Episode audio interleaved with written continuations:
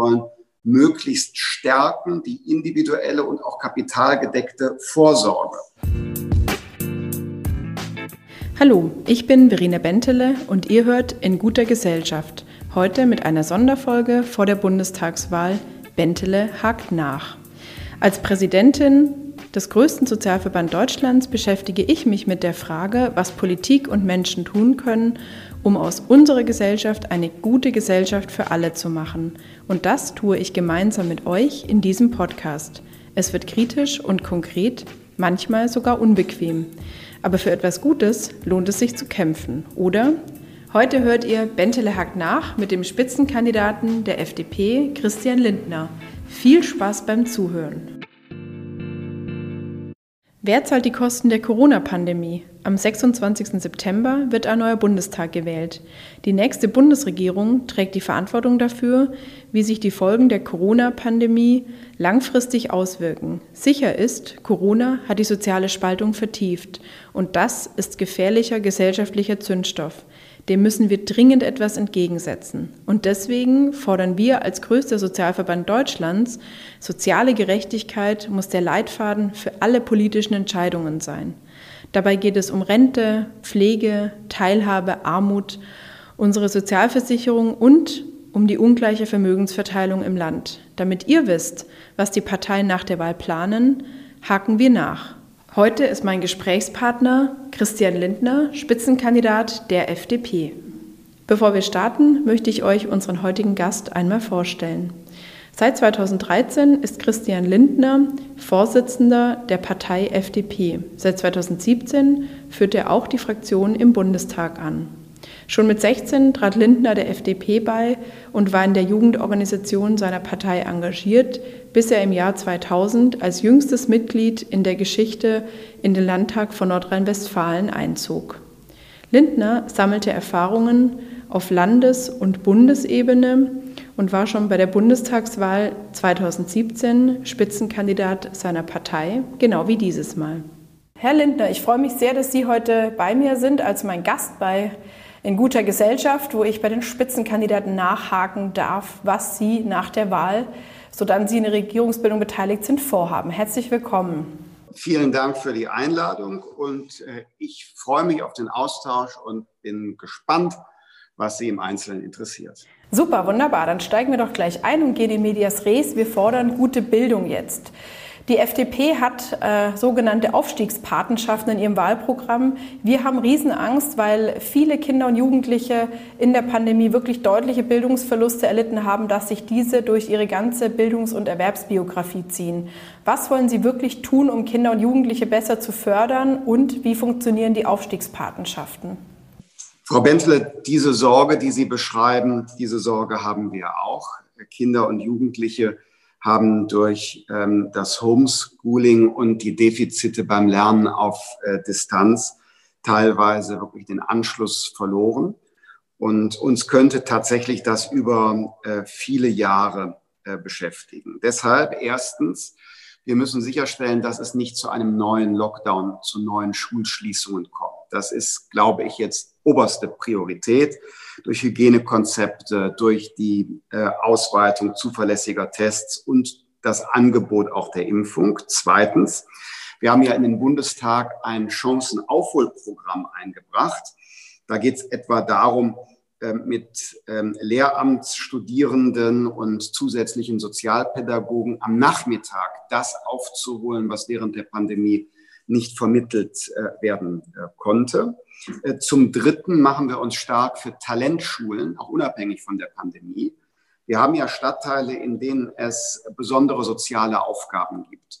Und in diesen Stadtteilen wollen wir auch besondere pädagogische Ressourcen sehen. Deshalb Talentschule, also kurz gesagt, dort, wo es besonders viel Unterstützung braucht, da wollen wir besonders viele Lehrerinnen und Lehrer und sozialpädagogische Kräfte konzentrieren.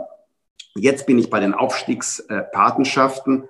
Erst jetzt bin ich bei den Aufstiegspatenschaften, weil das sind ja äh, Initiativen auf einer, wie soll ich sagen, ehrenamtlich, karikativ, freiwilligen Basis, die das, was ich gerade beschrieben habe, unterstützen, aber nicht ersetzen können. Das heißt also, erst machen wir das staatlich, äh, das öffentlich verantwortete Bildungssystem stark und dann kommt ergänzend die Idee der Aufstiegspatenschaft, mhm. also akademisches Elternhaus äh, macht eine Patenschaft für ein Elternhaus, vielleicht mit einer Familie, die Zuwanderungsgeschichte hat. Aber nicht als Ersetzung ähm, des öffentlichen Bildungsauftrags, sondern als seine Ergänzung.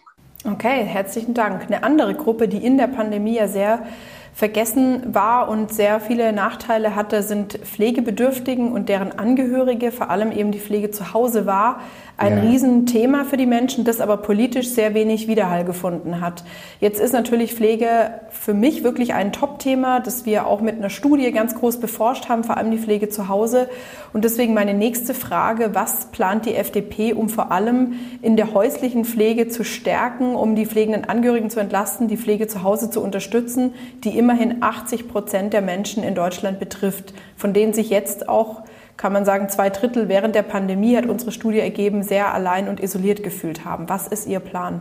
Ja, und ähm, viele, viele Familien sind jetzt in großer Sorge, weil, äh, wie Sie ja wissen, die Frage der Arbeitszeit von ähm, äh, Pflegenden im Haushalt neu geregelt wird und es da große Sorgen gibt. Also was, was tun? Äh, zum einen glauben wir, dass ähm, die ähm, professionellen Beratungsangebote für äh, Pflegebedürftige verbessert werden müssen.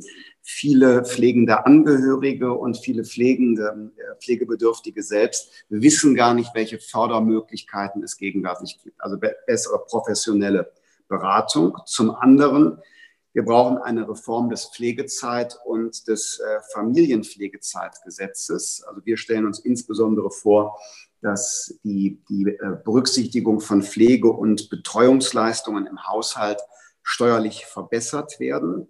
Es gibt ja dieses äh, zinslose Pflegedarlehen. Das hat sich aus unserer Sicht nicht als ausreichend effektiv erwiesen und deshalb wollen wir die steuerliche Berücksichtigung ähm, äh, dort verbessern.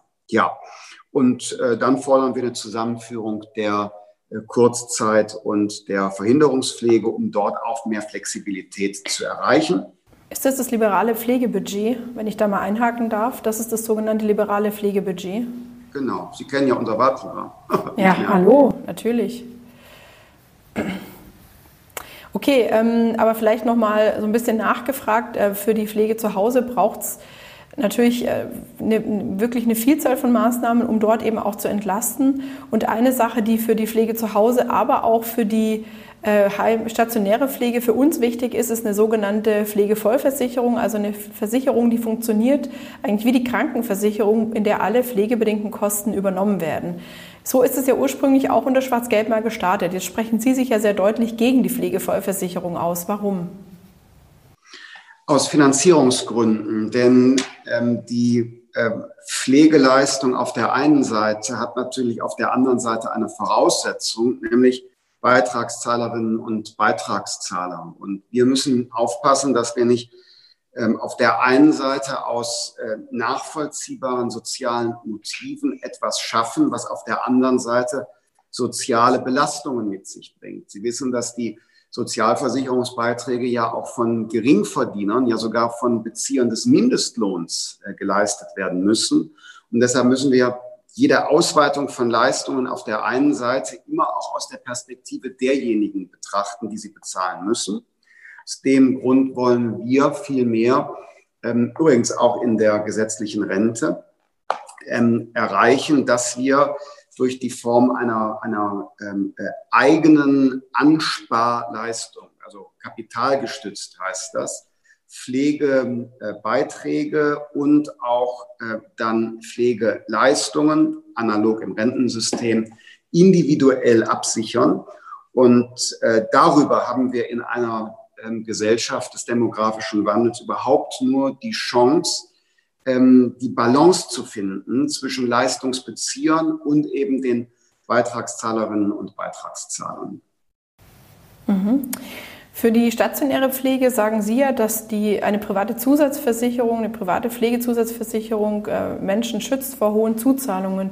Aber was ist mit den Menschen, die sich ja genau weder den Heimplatz noch die private Zusatzversicherung leisten können? Was ist deren Zukunft in der Pflege?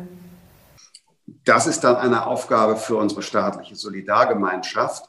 Aber unser ganzes Bestreben, Frau Bentle, muss doch darauf gerichtet sein, dass möglichst viele und immer mehr Menschen in so eine beklagenswerte Situation gar nicht kommen. Also wissen Sie, mein Leitbild von Sozialpolitik ist generell, ähm, alles zu tun, Menschen so zu stärken, dass sie nicht dauerhaft oder zumindest so wenig wie möglich bedürftig sind, sondern in der Lage sind, nicht nur selbstbestimmt ihr Leben äh, zu führen, sondern auf der anderen Seite auch äh, eine eigene äh, Absicherung haben.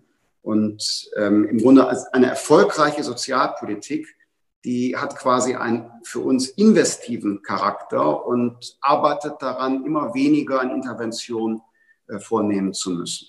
Wäre ein wunderschönes Ziel natürlich. Wir kommen ja gleich noch auch zu dem Thema Armut, die in Deutschland äh, immer mehr verbreitet wird bei alten Menschen, bei Kindern und die sich immer mehr verfestigt. Prinzipiell ist natürlich die Idee gut, dass der Sozialstaat dafür nicht so vieles einstehen muss, aber der äh, große Niedriglohnsektor beispielsweise in Deutschland hat natürlich schon dazu geführt, dass das für viele Menschen eben eigentlich eher die traurige Realität ist, dass sie sich eigentlich die Pflege eben kaum mehr leisten können. Was natürlich Aber auch. Der Niedrig, Niedriglohnsektor, wenn ich das sagen darf, Frau Bentle, der Niedriglohnsektor kann allerdings auch verstanden werden als der Einstiegssektor. Beispielsweise Geflüchtete werden nicht sofort äh, in Deutschland ein gut bezahltes Normalarbeitsverhältnis haben. Und deshalb sehen wir es eher als einen Einstiegssektor. Und die, die Aufgabe eben einer sozial investiven Politik ist dann aus unserer Sicht dafür zu sorgen, dass möglichst niemand lange oder gar dauerhaft auf niedrig, ähm, auf Minijobs oder auf äh, Mindestlohnniveau äh, arbeiten muss, sondern dass es eine, eine Aufstiegsmobilität gibt durch Qualifikation, durch Integration und so weiter. Mhm. Aber da sind wir vermutlich einer Meinung. Da sind wir auf jeden Fall einer Meinung, dass das natürlich der Wunsch und der äh, Weg ist, wo wir alle hin sollten. Aber die Realität für viele, auch unserer über zwei Millionen Mitglieder, schaut natürlich derzeit leider ganz anders aus. Kommen wir gleich nochmal zu. Wie gesagt, ähm, lassen Sie uns nochmal einmal einen Schritt zurückgehen von der Pflege zur Gesundheitsversorgung. Eine unserer wichtigen Forderungen ist ein gutes Gesundheitssystem jetzt. Und meine erste Frage, Sie stehen dem kritisch gegenüber, was unsere, eine unserer wichtigsten Forderungen ist, nämlich die private und gesetzliche Krankenversicherung zusammenzulegen. Unserer Meinung nach wäre das eigentlich ein guter Weg. Die Ärzte Honorare würden gleich bleiben, ist ja auch jetzt für viele Menschen interessant, die Sie vielleicht auch äh, ansprechen. Es ist äh, für uns ein guter Weg, um eben wirklich den Patientinnen und Patienten vor allem das zugutekommen zu lassen, was sie brauchen, um eine gute Versorgung zu haben und nicht eine zwei- oder drei Klassenmedizin in Deutschland Deutschland zu haben. Warum sind Sie gegen eine Versicherung, in die alle einzahlen, Selbstständige, Besserverdiener, Beamten und alle, die jetzt schon im gesetzlichen System sind? Zum einen, das Ziel muss ja in Deutschland sein, dass wir eine gute Gesundheitsversorgung für alle haben. Es muss sichergestellt werden, dass notwendige medizinische Leistungen jedem äh, zuteil äh, werden können. Und da sind wir im internationalen Vergleich in Deutschland sehr gut. Also ein System analog der Bürgerversicherung kennen wir zum Beispiel aus Großbritannien mit dem National Healthcare Service. Ähm, ich kann nicht erkennen, dass das besser ist, dass die Zufriedenheit der Menschen dort höher wäre, dass die Qualität besser wäre oder dass irgendjemand in Deutschland damit tauschen wollte. Jetzt im Kern zu Ihrer Frage. Naja, die Dualität von privater und gesetzlicher Krankenversicherung, die Sie ja in Frage stellen, ähm, das hätte äh, enorme Auswirkungen, negative Auswirkungen. Die äh, private äh, Krankenversicherung hat ja Rückstellungen, also da wird was angespart für das Alter. Das kennt die gesetzliche Krankenversicherung nicht. Würde man also die private Krankenversicherung integrieren, dann würde sich das Problem, das finanzielle Problem, das mit einer alternden Gesellschaft zusammenhängt, ja noch verstärken.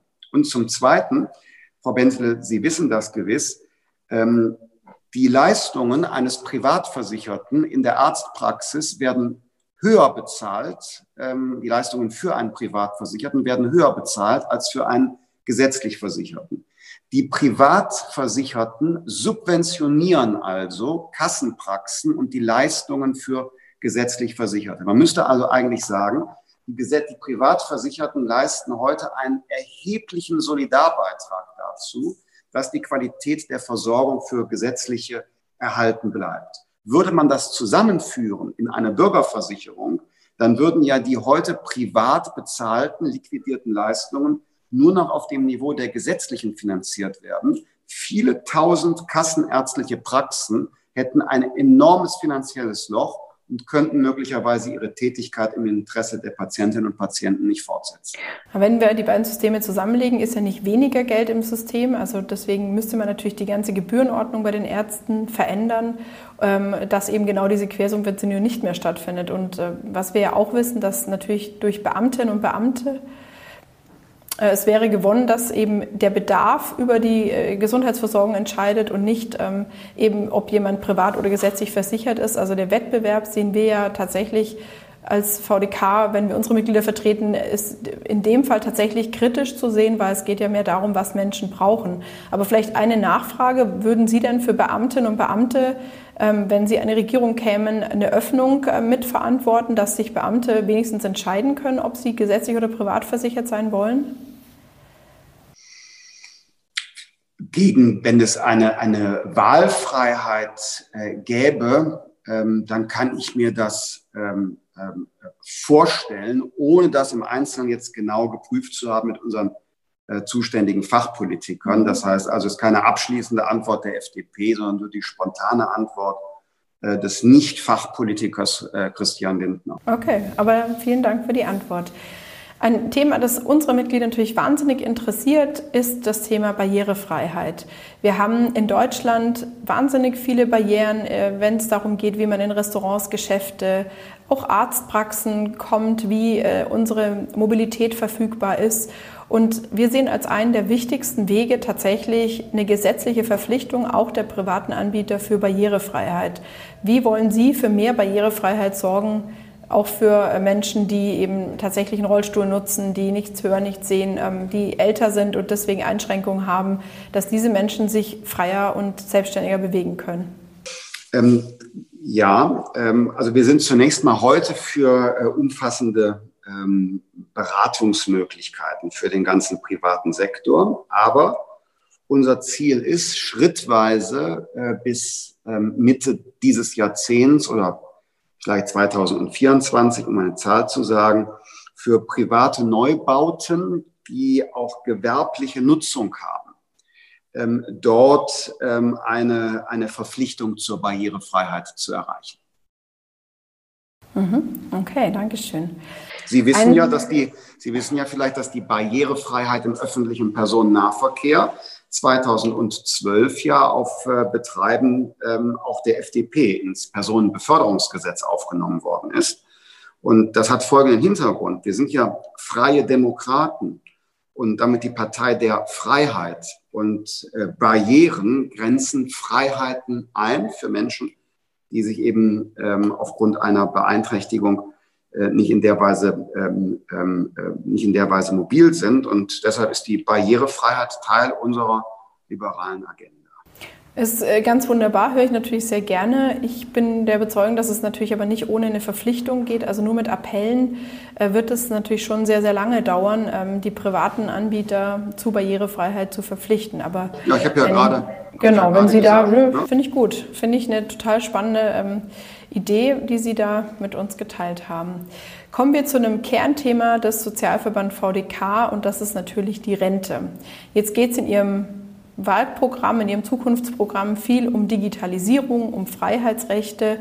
Und eine Freiheit, die Sie den Menschen in Deutschland sozusagen geben wollen, ist, dass sie ihr Renteneintrittsalter selbst wählen können. Sprich, Sie wollen das Regel, die Regelaltersgrenze abschaffen und jedem ermöglichen, ab 60 Jahren in die Rente zu gehen. Aber wie wäre denn das Rentenniveau von jemandem, der mit 60 tatsächlich sagt, er hört auf? Was haben die Menschen dann zu erwarten? Versicherungsmathematisch äh, für jeden Einzelfall errechnet. Und mhm. die Idee muss man etwas noch fortsetzen. Wir sagen also individueller Renteneintritt äh, mit 60, dann versicherungsmathematisch errechnet, wie die Rentenhöhe ist. Jetzt kommt aber das Aber dazu. Aber wer dann zu seinem individuellen Zeitpunkt in den Ruhestand eintritt und seine individuelle Rentenhöhe bekommt, sie oder er soll dann alle Freiheiten haben, um neben dem Rentenbezug auch noch teilweise vielleicht erwerbstätig zu sein, dann auch ohne Rentenversicherungsbeitrag zahlen zu müssen. Ich glaube ja, dass für Millionen Menschen in Deutschland so dieses äh, von 100 auf 0 gar nicht attraktiv ist. Und ich denke jetzt auch an meine eigenen Eltern, die eher dann auch Modelle von Altersteilzeit äh, gewünscht haben. Und äh, unser Modell gibt sehr viel mehr Freiheiten den Menschen individuell ihr Leben zu gestalten und dann eben auch ohne große Bürokratie nach dem Renteneintritt, auch dem früheren Renteneintritt als heute, vielleicht noch teilweise einige Stunden zu arbeiten. Hm. Wir haben natürlich bei uns, das wissen Sie ja, sehr intensiv ähm, mit den Beratungsanliegen unserer Mitglieder zu tun und machen eben Rechtsberatung zu allen sozialpolitischen Themenfeldern. Und da ist das Thema Rente eins der wichtigsten, mit denen die Mitglieder zu uns kommen. Und ähm, wir haben natürlich viel mit den Menschen zu tun, die eben leider nicht länger arbeiten können in ihrem Beruf, der eben sehr anstrengend ist, die jetzt vielleicht nicht als ähm, Menschen in irgendeinem Büro arbeiten, sondern die auf dem Bau arbeiten, die in der Logistik arbeiten, die tatsächlich gar nicht mehr länger arbeiten können. Also für die das eben dann nicht die Möglichkeit ist, noch äh, zehn Stunden schwere Dinge zu schleppen, Pakete hoch und runter die Treppe, sondern die dann wirklich einfach aufhören müssen. Was ist denn für die Ihre Idee? Kommen die dann in die Erwerbsminderungsrente oder was sagen wir denn denen?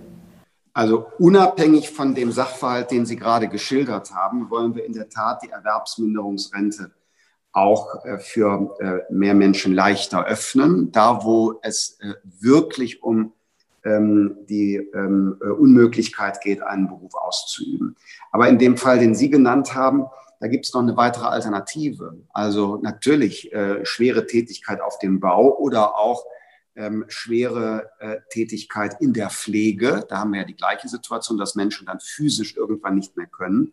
Bedeutet ja nicht, dass ähm, es nicht beruflich andere Optionen gibt. Also zum Beispiel äh, im Bereich der Ausbildung, im Bereich der Supervision, im Bereich ähm, der Fortbildung als erfahrene Fachkraft sich einzubringen, aber nicht mehr selber schwere körperliche Tätigkeit ausüben zu müssen. Ich glaube, ähm, dass auch das mitbedacht werden muss in einer Gesellschaft, wo mehr Menschen auch länger Teilhabe durch Erwerbstätigkeit wünschen. Mhm. Ja, also ähm, für unsere Mitglieder, wie gesagt, ist natürlich eines der großen Probleme, dass gerade insbesondere Menschen, die wenig verdienen, die keine, ähm, auch keine Möglichkeiten mehr haben, privat vorzusorgen, weil sie dafür gar nicht genug verdienen, dass für die natürlich ähm, ein späterer Renteneintritt oft gar nicht in Frage kommt und was unsere Studie, die wir neulich gemacht haben, gezeigt hat, dass äh, Arbeiter zum Beispiel vier Jahre im Schnitt zumindest früher sterben als Beamtinnen und Beamte. Also auch hier sind wir natürlich ähm, immer interessiert zu hören, was wir hier für einen Ausgleich schaffen können, um den Menschen eben auch ein bisschen mehr ähm, Möglichkeiten zu geben und ihnen eben nicht nur zu sagen, dann arbeite halt einfach auch noch mal länger. Das ist, wenn man die Lebenserwartung sieht, dann eben auch nicht die Alternative.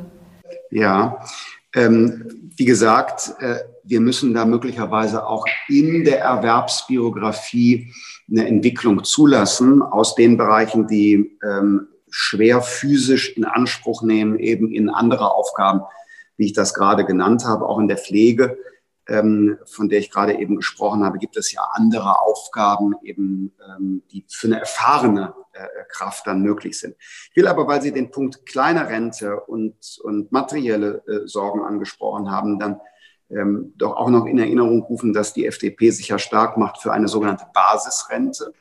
Wir wollen ja, dass äh, die ähm, Ansprüche aus der äh, gesetzlichen Rentenversicherung und auch aus einer möglichen kleinen oder wie auch immer gearteten privaten Vorsorge nicht voll auf die Grundsicherung angerechnet werden. Sie wissen ja, gegenwärtig ist so, du hast Grundsicherung und hast du Grundsicherung. Und was du selbst für, für ich sage mal, Anwartschaften erworben hast, was du für eine Lebensleistung ähm, äh, über die Rente äh, erworben hast, bleibt dann bei Grundsicherungsempfängern bedauerlicherweise völlig unberücksichtigt. Und unser Modell der Basisrente mit Freibeträgen erlaubt dann oberhalb der Grundsicherung eben eine zusätzliche ähm, ein zusätzliches, zusätzliches Einkommen, zusätzliches Alterseinkommen, orientiert an dem, was Menschen im Leben sich erarbeitet haben. Und ich glaube, dass das eine Frage des Respekts ist, dass äh, das sichtbar wird und nicht einfach nur es dann für alle eine Grundsicherung gibt. Da muss es noch für, für, für Menschen ähm, etwas dazugeben, äh, damit sie im Alter auch, auch äh, möglichst ohne äh, materielle Sorgen mhm. leben können. Okay.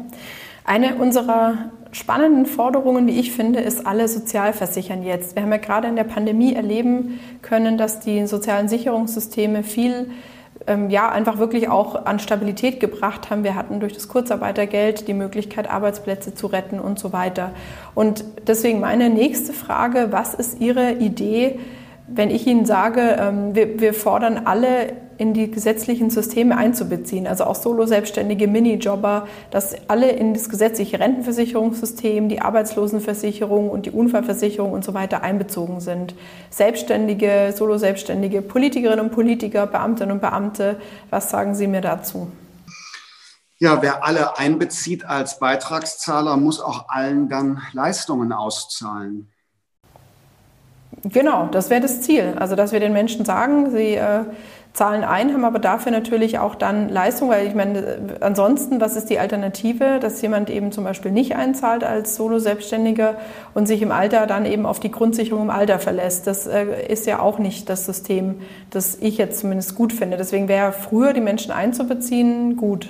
Das stimmt. Ich will nur auf den Umstand aufmerksam machen, dass diese, diese Idee, alle in die Sozialversicherung mit einzubeziehen, die hat eben einen Nachteil, dass nämlich die Problematik der ähm, alternden Gesellschaft, dass wir also demnächst mehr Empfänger haben als ähm, Menschen, die einzahlen, dass sich das noch verschärft.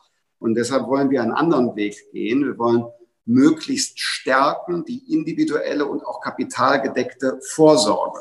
Wir wollen nicht in den bestehenden Systemen, die bereits nicht nachhaltig aufgestellt sind, die Problematik vergrößern.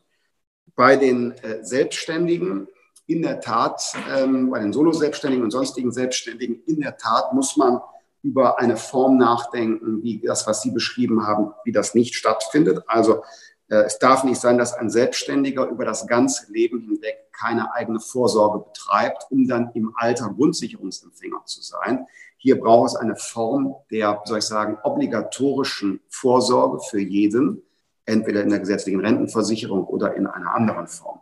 Bei den äh, Mini- und Midi-Jobbern bin ich allerdings ausdrücklich anderer Meinung als Sie. Wir wollen den Minijob als ein flexibles ähm, ähm, Element unseres Arbeitsmarkts erhalten. Es ist oft ja der Studentenjob, der Zuverdienst äh, eines älteren Menschen. Es ist der Zweitjob. Und das muss unbürokratisch weiter möglich sein. Ich gehe sogar noch darüber hinaus. Wir wollen den Minijob erweitern. Die Höhe des Minijobs soll sich zukünftig ähm, an, äh, an einem Vielfachen des Mindestlohns orientieren, sodass mit steigendem Mindestlohn automatisch auch die Höhe des Minijobs steigt, weil wir dieses flexible Element des Arbeitsmarkts nicht schwächen, sondern stärken wollen. Okay, und ähm, wenn Sie aber an die Regierung kommen, äh, würden Sie sich schon dafür aussprechen oder wie wäre Ihre Einstellung dazu, mit einem möglichen Koalitionspartner ähm, die Selbstständigen zum Beispiel in die gesetzliche Rentenversicherung einzubeziehen, wirklich so wie das jetzt eben auch für alle anderen äh, an der Tagesordnung ist oder eben zum Beispiel auch eine Unfallversicherung, die ja viele Selbstständige derzeit auch gar nicht haben? Mhm. Nein, ich bin für äh, eine äh, ähm, obligatorische Absicherung, also man muss absichern, im Alter oberhalb des Grundsicherungsniveaus zu sein, damit man am Ende nicht unsolidarisch gegenüber äh, der Gesellschaft ist, weil man dann darauf setzt, äh, Grundsicherung zu beziehen, ohne vorher selber Vorsorge betrieben zu haben. Aber eine pauschale Einbeziehung in die gesetzliche Rentenversicherung, wie ich eben sagte, löst kein Problem, jedenfalls nicht auf Dauer. Mhm. Gut, wir hatten es vorher kurz angeschnitten, das Thema Armut. Das in Deutschland zeigt ja auch der aktuelle Armuts- und Reichtumsbericht. Wir haben in Deutschland zwei interessante Entwicklungen, ich nenne es mal so, oder auch ähm, ja, sehr irritierende. Es gibt einerseits immer mehr sehr, sehr reiche Menschen. Die Zahl der Millionäre ist in den letzten Corona-Monaten nochmal deutlich gestiegen, aber vor allem ist auch die Zahl der wirklich sehr armen Menschen ähm, gestiegen.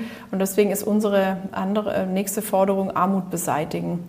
Und wir wissen auch, dass ab 2030 zum Beispiel die Altersarmut extrem zunehmen wird. Was ist Ihr Plan, um Altersarmut zu bekämpfen und uns vielleicht erst gar nicht so weit kommen zu lassen? Ähm, also zum Armuts- und Reichtumsbericht will ich nur noch in Erinnerung rufen, dass dort die Ansprüche aus äh, zum Beispiel der gesetzlichen Rentenversicherung äh, ja nicht berücksichtigt sind. Äh, das ist aber eine erhebliche Größenordnung. Also jede Rentnerin und jeder Rentner hat ein erhebliches Vermögen, das sie oder er gar nicht sieht, aus seinen Rentenversicherungsansprüchen. Das ist in dieser Statistik aber nicht berücksichtigt, weshalb die Aussagekraft aus meiner Sicht ähm, dabei ähm, äh, darunter leidet. Äh, jetzt aber zum Thema den Armut beseitigen, äh, unabhängig davon, welche Statistik man zugrunde legt, ähm, das teilen wir. Was ist zu tun? Erstens, wir brauchen in Deutschland äh, Arbeitsplätze und Ausbildungsplätze, die ordentlich bezahlt sind. Zweitens, wir müssen Fortschritte machen bei der Integration und Qualifikation, zum Beispiel von Geflüchteten. Wir wissen ja, dass ähm, äh, Migrationsgeschichte und nicht gelungene äh, Integration in den Arbeitsmarkt ähm, Armut produziert und über die Kinder dann auch äh, verfestigt. Also Integration und Qualifikation von Menschen mit Zuwanderungsgeschichte ist eine ganz wichtige, ganz äh, große äh, und noch ungelöste Aufgabe. Äh, wir brauchen dann ferner ähm, mit Blick auf die Kinder etwas, was wir Kinderchancengeld nennen, um in den Familien, wo ähm, das Geld knapp ist, ähm, mehr Teilhabe zu ermöglichen. Also das ist ein, ein, ein Grundbetrag, ein, ein, flexibler Betrag und nicht materielle Bestandteile, die wir uns vorstellen bei diesem Kinderchancengeld. Da könnte es auch so ein Online-Portal geben, wo man dann äh, Leistungen aus diesem äh, nicht materiellen Teil ähm, buchen kann. Wir sehen das als eine echte Verbesserung der Aufstiegschancen von Kindern. Und über die Basisrente, ähm, also bei denjenigen, die ähm, über den Lauf des Lebens äh, nicht höhere Absicherungsansprüche erworben haben, habe ich ja gerade eben schon äh, gesprochen. Das ist quasi die, die für uns notwendige Erweiterung der Grundsicherung damit es auch für Menschen mit einem geringen Einkommen ähm, immer einen Anreiz gibt, erwerbstätig zu sein, vielleicht sogar was zur Seite zu legen. Das darf dann nicht alles gegen die Grundsicherung, gegen das Grundsicherungsniveau verrechnet werden. Mhm. Natürlich ist ähm, für mich ja ein spannendes Thema, wie wir in Deutschland ähm, so ein bisschen schon auch umverteilen. Ähm, das Wort mag nicht jeder, aber was es eigentlich nur sagen will, wir haben eben, wie gesagt, eine sehr äh, wir haben eine stark ansteigende Zahl von Menschen, die immer mehr in Armut leben und die sich vor allem aus dieser Situation auch kaum mehr befreien können. Das sind vor allem alte Menschen, die wir angesprochen haben, es sind Kinder. Das sind die zwei Gruppen, die am wenigsten Möglichkeiten haben, sich aus der Situation selbst eben zu befreien. Jetzt hat das Zentrum für europäische Wirtschaftsforschung gemeinsam mit der Süddeutschen Zeitung die Wahlprogramme ausgewertet und unter anderem ermittelt, dass sie eben Einkommen, die über 8000 Euro brutto monatlich liegen, äh, sechsmal höher entlasten wollen als FDP als eben niedrigere Einkommen. Haben die sich verrechnet oder wie entlasten sie eigentlich Menschen, die weniger verdienen? Die soll es ja durchaus in Deutschland in nicht geringem Maße geben, Menschen, die nicht 8000 Euro im Monat verdienen. Wie entlasten Sie die? Ja, also zu dieser Studie ist zu sagen, dass ähm, als eine Entlastung der FDP gerechnet wird, äh, dass der Solidaritätszuschlag für alle entfallen soll. Der Solidaritätszuschlag ist aber aus unserer Sicht verfassungswidrig. Wir gehen davon aus, dass egal wer regiert, selbst wenn die Linkspartei die absolute Mehrheit bekommt, der Solidaritätszuschlag vom Bundesverfassungsgericht verworfen wird, weil er verfassungswidrig ist. Das möchte ich also ungern der FDP exklusiv als eine Entlastung zugeordnet sehen. Und bei anderen Parteien wird die politisch geforderte Erhöhung des Mindestlohns als eine Entlastung gerechnet ähm, bei der Studie des ZEW. Das mag vielleicht eine Erhöhung des Einkommens der Menschen sein, aber das kann man nicht gegen jetzt steuerliche Entlastungen rechnen. Aber zum Kern Ihrer Frage. Wir wollen unterschiedliche Freibeträge erhöhen. Äh, wir wollen dafür sorgen, dass die Sozialversicherungsbeiträge nicht über 40 Prozent steigen. Wenn man die Programme von SPD, Grünen und Linkspartei sieht, besteht die große Gefahr, dass die Sozialversicherungsbeiträge deutlich steigen. Das heißt, selbst der Mindestlohnempfänger würde durch SPD, Grüne und linke Politik belastet werden über die steigenden Sozialbeiträge. Wir wollen die Sozialbeiträge stabil halten. Und wir wollen den sogenannten Mittelstandsbauch, ähm, das heißt den Beginn des Steuertarifs bei der Lohn- und Einkommensteuer, den wollen wir abflachen weil der ist momentan sehr, sehr steil geworden. Das heißt, du hast schon bei einem relativ geringen Einkommen eine ganz starke äh, Steuerprogression, also eine prozentuale Steigerung der Steuerlast. Und äh, wir machen uns dafür stark, insbesondere dort vorne zu entlasten. Ich will noch eine weitere Entlastung nennen. Wir halten es für geradezu skandalös, dass ähm, bei ähm, einer ALG-2-Empfängerin, vielleicht alleinstehende ähm, Mutter, dass bei einer ALG-2-Empfängerin, die im Minijob arbeitet, weil sie Schritt für Schritt vorankommen will, dass dort ab 100 Euro 80 Cent, äh, also 80 Prozent, 80 Cent von jedem Euro, 80 Prozent abgezogen werden. Für uns ist äh, es skandalös, dass die sozusagen der höchste Belastungssatz nicht für Millionäre gilt, sondern ausgerechnet für Menschen, die auf Solidarität angewiesen sind und die sich mit Fleiß ähm, ähm, voranarbeiten wollen. Und das muss dringend beendet werden. Okay, also das äh, ist ja eine äh, für uns gute Nachricht, heißt aber dann, irgendwoher muss das Geld ja kommen. Eine unserer Forderungen ist eine Vermögensabgabe jetzt, also sprich äh, die Frage natürlich auch, wie können wir jetzt die durch die Corona-Pandemie nochmal deutlich gestiegenen Schulden schnell wieder zurückzahlen, was kann da passieren? Auch da haben Sie ähm, gefordert, diese Schulden sollen schnell zurückgezahlt werden, andererseits sollen keine Steuern erhoben werden. Ähm, also die logische Frage ist natürlich, irgendwo muss das Geld ja herkommen. Und ähm, eine Idee ist natürlich, dass es eine einmalige Vermögensabgabe geben könnte, die alle, die über eine Million Einkommen oder Vermögen haben, bezahlen, vielleicht ein Prozent, ausgenommen ihres selbstbewohnten Wohneigentums. Was würden Sie von dieser Idee halten, um auch vielleicht die Reicheren zur Kasse zu bitten und sie zu beteiligen? Ja, also Sie haben es jetzt mehrfach schon gesagt. Ähm, deshalb erlaube ich mir die Bemerkung, Deutschland hat bereits Umverteilung at its best. Wenn man die Verteilung der Einkommen in Deutschland vergleicht mit dem skandinavischen Raum beispielsweise, die ja oft als Vorzeige-Wohlfahrtsstaaten genannt werden, dann stellen wir fest, dass nach der Wirkung unseres Steuersystems die Einkommensunterschiede erheblich reduziert sind. Man darf ja die Einkommensunterschiede nicht vor der Wirkung des Steuersystems vergleichen, sondern Einkommensunterschiede muss man immer nach der Wirkung des Steuersystems sehen. Und da haben wir wirklich keinen Bedarf an mehr Umverteilung. Die Vermögen, die Sie genannt haben, muss man ja auch fragen, wer ist das? Das sind ja nicht die Besitzer von Villen ähm, ähm, und, und äh, Yachten, sondern es sind unsere Familienbetriebe in Deutschland, die Arbeitsplätze schaffen. Wenn wir die schwächen, hat das nur eine Folge. Aus den Familienbetrieben, die einer Familie gehören, die in der Generationenfolge weitergegeben werden, Daraus werden dann anonyme börsennotierte Gesellschaften, vielleicht wie in den USA. Wird dann unser Wirtschaftssystem sozialer und solidarischer? Ich glaube nicht. Eine Vermögensabgabe, Frau Bentele, halte ich für verfassungswidrig. Die gab es nach dem Zweiten Weltkrieg einmal, der Lastenausgleich, wegen der äh, verlorenen ähm, äh, Gebiete in, in Deutschland nach dem Zweiten Weltkrieg, wollte man die Lasten ausgleichen. Die Corona-Pandemie ist damit nicht vergleichbar. Und ich warne auch davor zu glauben, dass Steuererhöhungen, Vermögenssteuer, Vermögensabgabe ohne Auswirkung wären, zum Beispiel auf den Klimaschutz.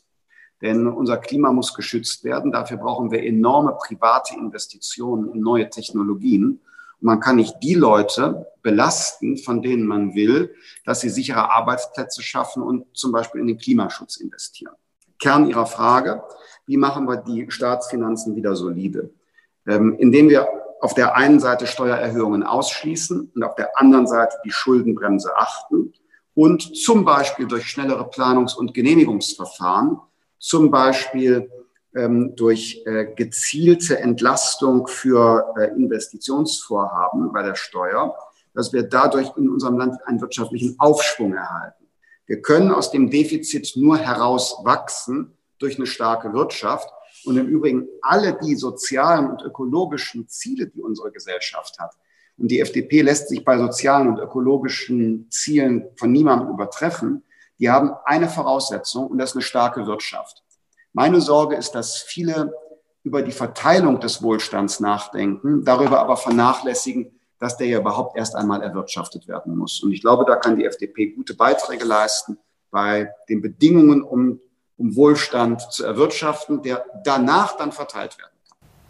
Danach, aber dann zum Beispiel ja auch über ähm, Möglichkeiten, die wir haben in Deutschland, wie eine Vermögenssteuer, die ja schon seit 97 ausgesetzt wurde und nicht mehr angewendet wird, oder auch über eine Erbschaftssteuer. Wäre denn sowas mit Ihnen machbar, dass das reformiert wird und eben auch dadurch eine ähm, ja, Gerechtigkeit noch mal ein Stück weit geschaffen wird, weil irgendwann muss das Geld ja kommen. Und wenn man nicht am Sozialstaat kürzen will, keine Steuern erheben oder wieder anwenden will, irgendwoher muss die Kohle ja kommen, gerade wenn die Wirtschaft eben vielleicht auch nicht so wächst, wie man sich das wünscht oder vorstellt. Ja, aber das, dann wollen wir doch nicht erst recht die Wirtschaft noch weiter abwürgen, sondern das Ziel muss doch sein, dass neue Jobs entstehen, dass neue tolle Unternehmen wie BioNTech in Deutschland gegründet werden und nicht im Ausland.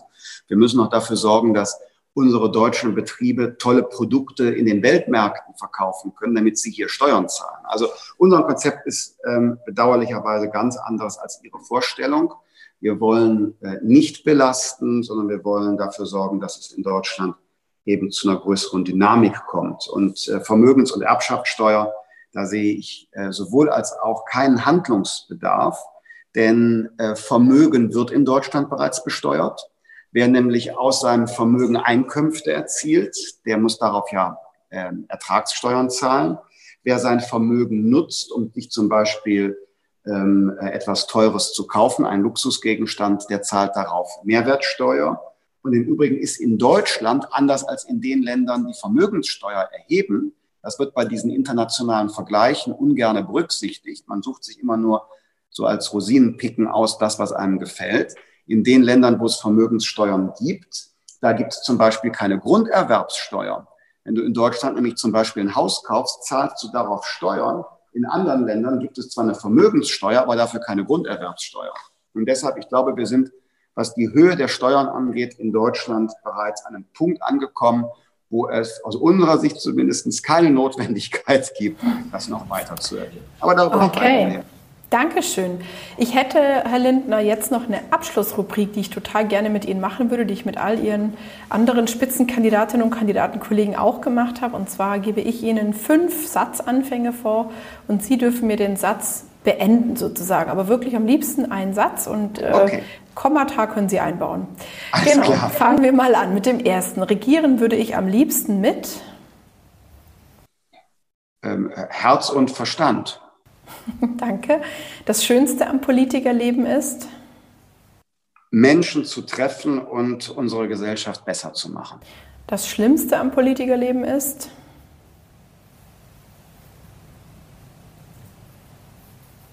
Ich finde nichts schlimm. Ähm, das tut mir leid. Das ist super. Dann haben Sie Ihren Traumjob. Das ist wunderbar.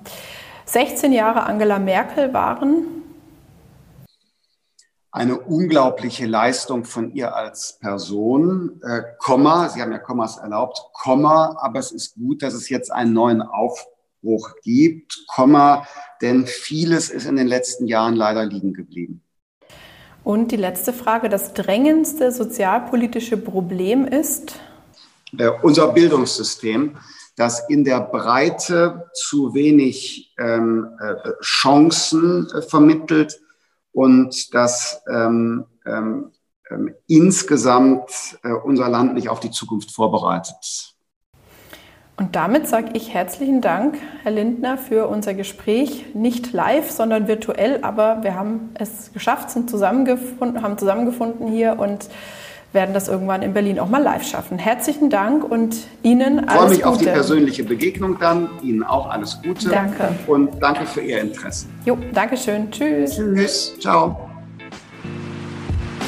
So, liebe Zuhörerinnen und Zuhörer, damit bedanke ich mich für eure Aufmerksamkeit. Ihr wisst ja, als größter Sozialverband Deutschlands sind wir parteipolitisch neutral. Wir sind aber nicht neutral, wenn es um die Sache, um die soziale Gerechtigkeit und um die Interessen unserer Mitglieder geht. Und so hoffe ich, dass ich euch für den Tag der Wahl am 26.09. wichtige Informationen an die Hand geben konnte. Bitte geht wählen, denn nur so ist Demokratie möglich. Und bitte abonnieren nicht vergessen, denn bald heißt es schon wieder in guter Gesellschaft, dann mit einem weiteren spannenden Gast. Tschüss und bis zum nächsten Mal.